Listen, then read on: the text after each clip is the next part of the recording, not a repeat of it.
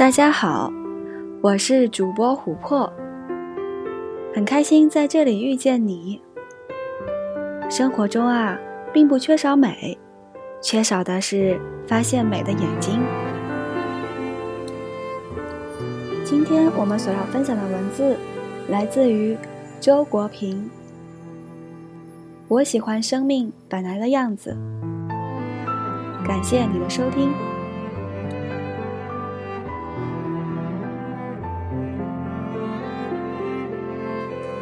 人生的三个觉醒。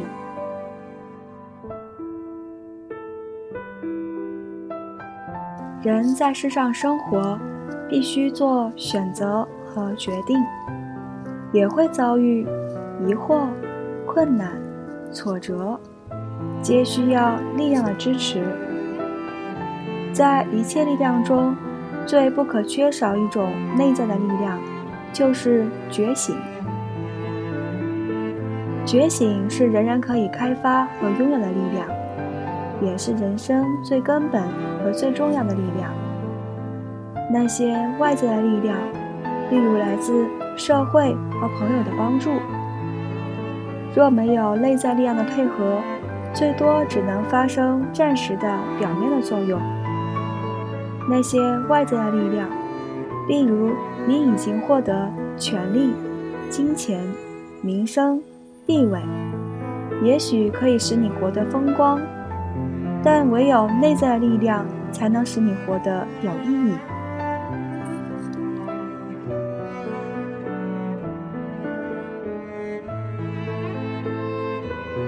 那么，让什么东西觉醒呢？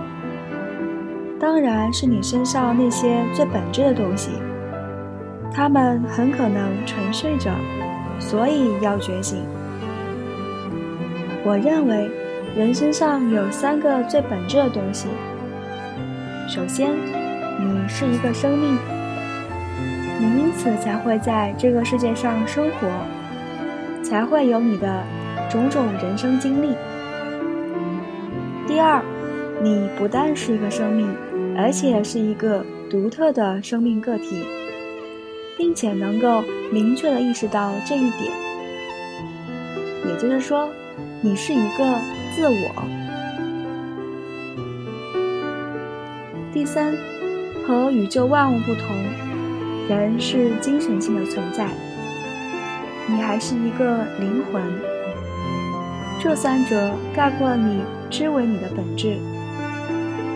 因此啊，人生有三个基本的觉醒：生命的觉醒、自我的觉醒、灵魂的觉醒。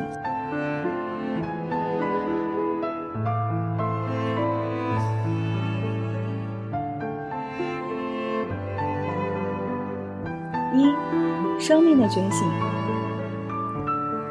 每个人来到这个世界上，首先是一个生命，也终归是一个生命。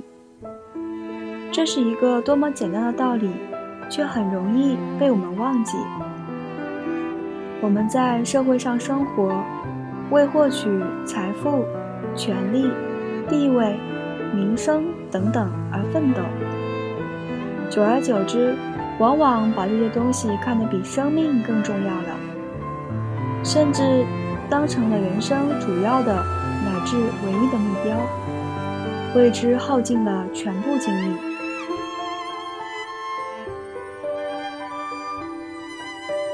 生命原本是单纯的，财富、权力、地位、名声等等是后来添加到生命上去的。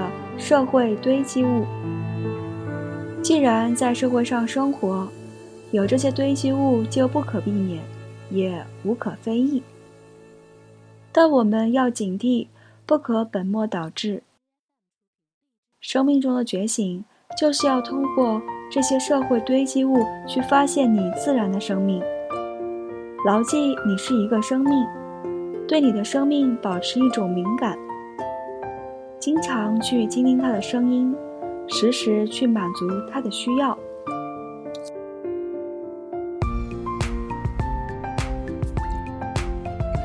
生命的需要由自然而定，包括与自然和谐相处。健康、安全等等，也包括爱情、亲情、家庭等自然情感的满足。这些需要平凡而永恒，但它的满足是人生最甘美的享受之一，给人的是生命的本身的单纯的快乐。你诚然可以去追求其他种种复杂的快乐，可是，倘若这种追求损害了这种单纯的快乐，其价值便是可疑的。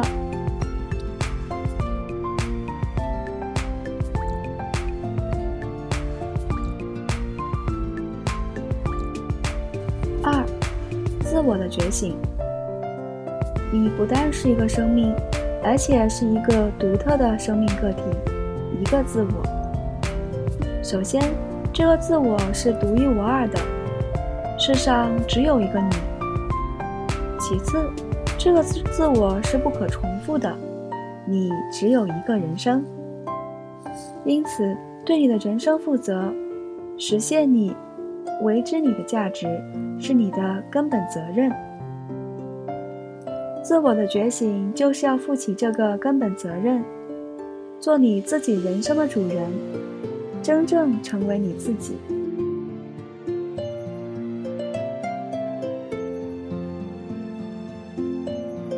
成为你自己，这可不是容易的事儿。人们往往受环境、舆论、习俗。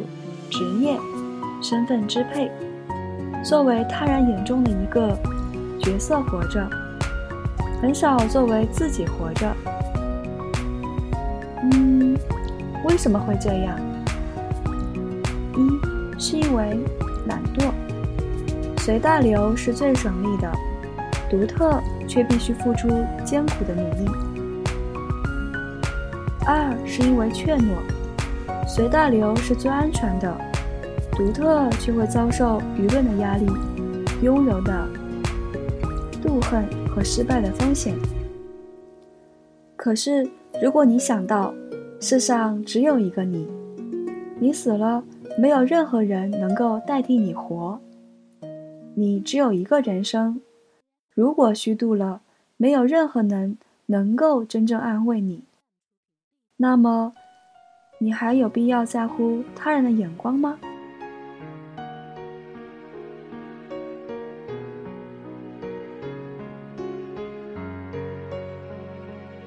一个人怎样才能真正成为了自己，做了自己人生的主人呢？我认为有两个可靠的标志：一是在人生的态度上自己做主。有明确坚定的价值观，有自己处事做人的原则，在世世俗中不随波逐流。二是在事业上的选择自己做主，有自己真正喜欢做的事儿，能够全身心的投入其中，感到内在的快乐和充实。人生中有真信念。事业上有真兴趣，这二者证明了你有一个真自我。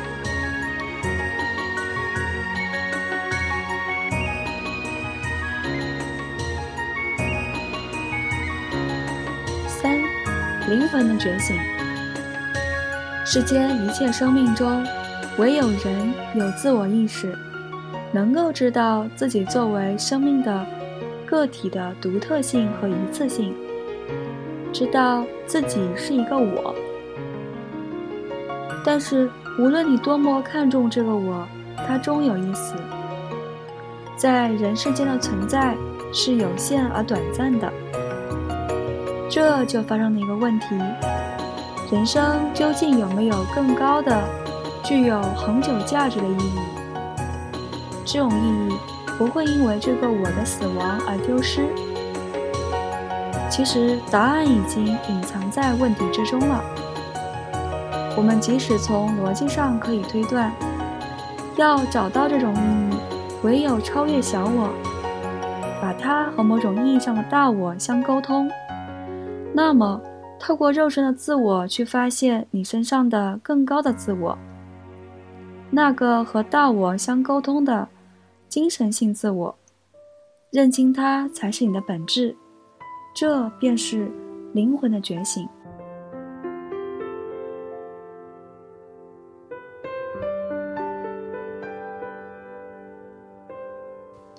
灵魂的觉醒有两个途径，一是信仰，二是智慧。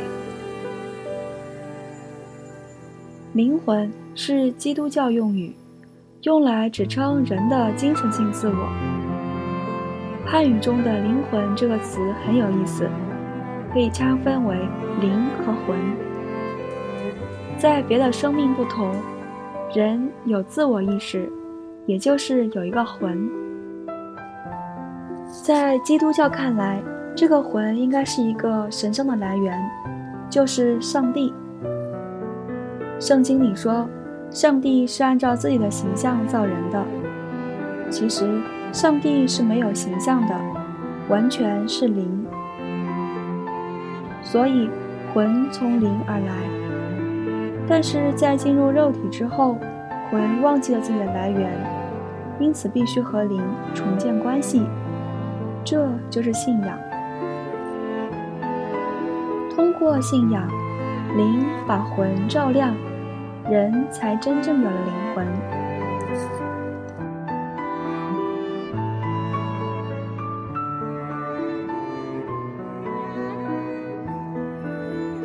哲学包括佛教不讲灵魂，讲智慧。汉语中“智慧”这个词也很有意思，可以拆分为智。别的生命不同，人有认识能力。就是智，因此能够把自己认作我，也作为物，包括他人的周围世界区别开来。但是智的运用应该上升到一个更高的认识，就是超越物我的区别。用佛教的话说是离分别相，用庄子的话说是。万物与我为一，这种与宇宙生命本体合一的境界就是慧。智上升到慧，人才真正有了智慧。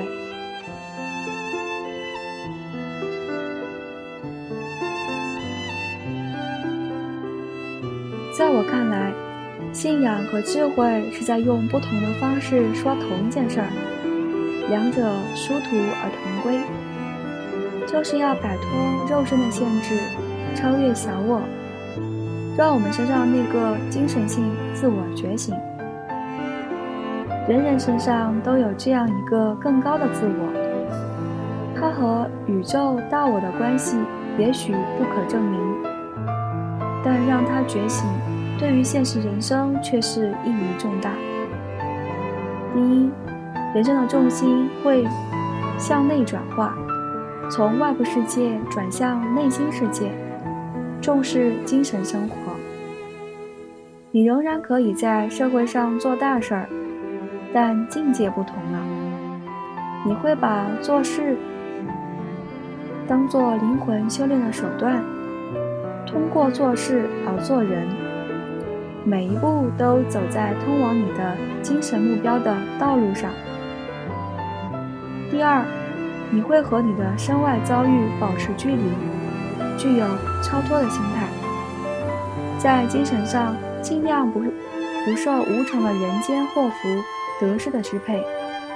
相反的情况下，精神性自我不觉醒，人第一会沉溺在肉身生活中，境界低俗；第二会受这个肉身遭遇的支配，苦海无边。人生在世，必须有一个超越的立足点。这个立足点正是信仰和智慧给你的。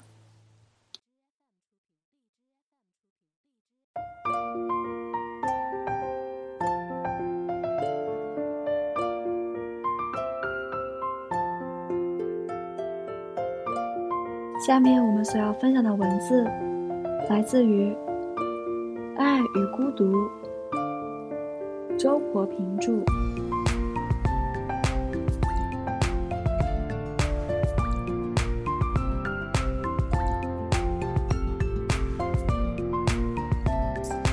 爱情的容量。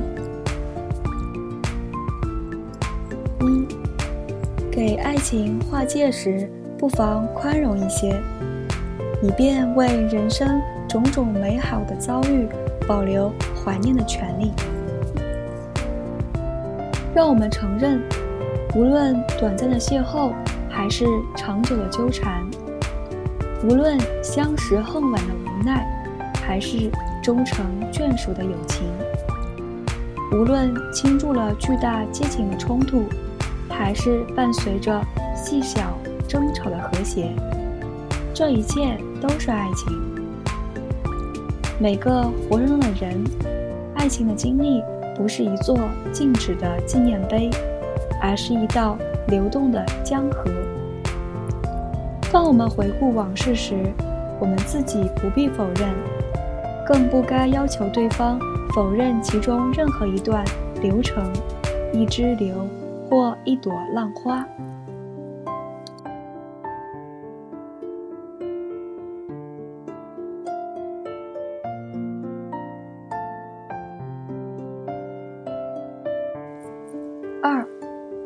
爱情不论短暂或长久，都是美好的。甚至陌生异性之间毫无结果的好感，定睛的一瞥，朦胧的激动，莫名的惆怅，也是美好的。因为能够感受这一切的那颗心，毕竟是年轻的。生活中若没有邂逅，以及对邂逅的期待。未免太乏味了。人生魅力的前提之一是，新的爱情可能性始终向你敞开着，哪怕你并不去实现它们。如果爱情的天空注定不再有新的云朵飘过，异世异性世界对你不再有任何新的诱惑，人生岂不太乏味了？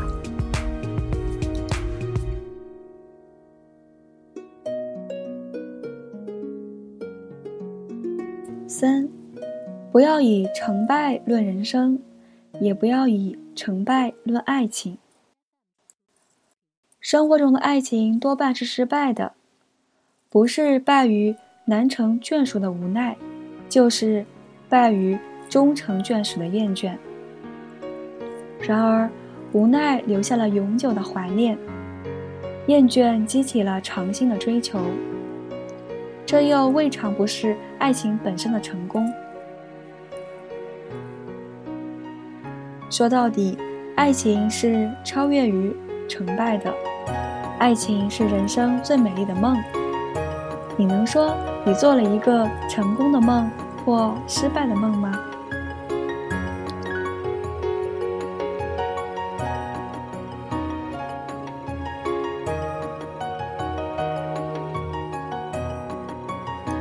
我不相信人一生只能爱一次，我也不相信人一生必须爱许多次。次数不说明问题，爱情的容量及一个人的心灵的容量。你是深谷，一次爱情就像一道江河，许多次爱情就像许多浪花。你是浅滩。一次爱情只是一条细流，许多次爱情也就只是许多泡沫。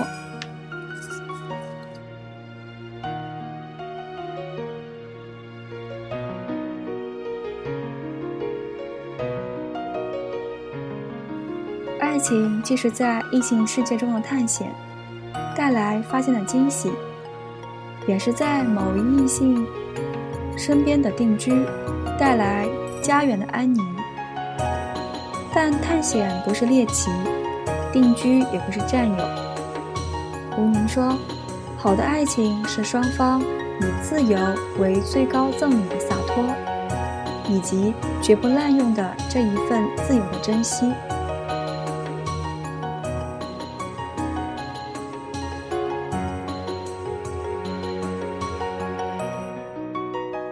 六。世上并无命定的姻缘，但是那种一见倾心、终生眷恋的爱情，的确具有一种命运般的力量。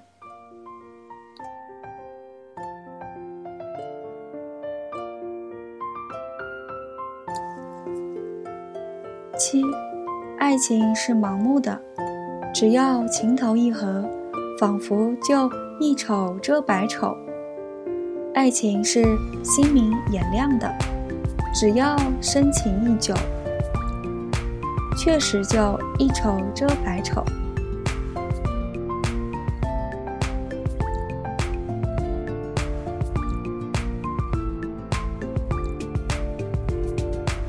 八，初恋的感情最单纯也最强烈，但同时也最缺乏内涵。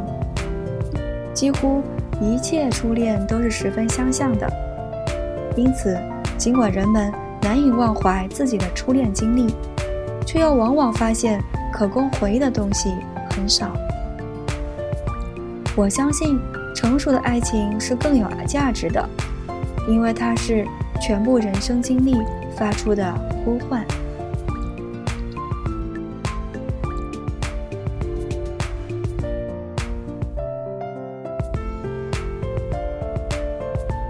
有一天，小鞋子问我：“嗯，你幸福吗？”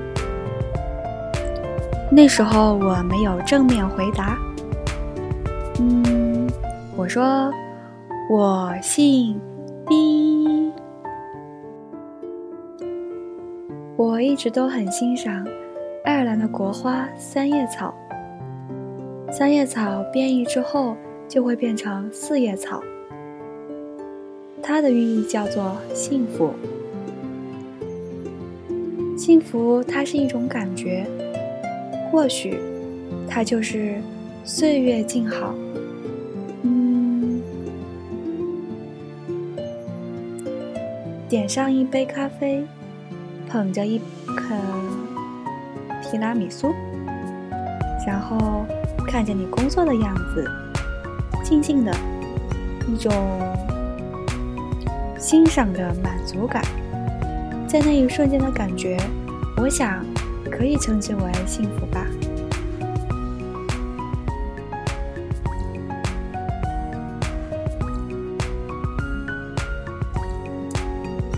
今天所要分享的文字就到这里了，感谢你的收听，我是主播琥珀。生活并不缺少美。缺少的是发现美的眼睛。若有幸一起探索美好的生活，让我们期待下期的更新吧，拜拜。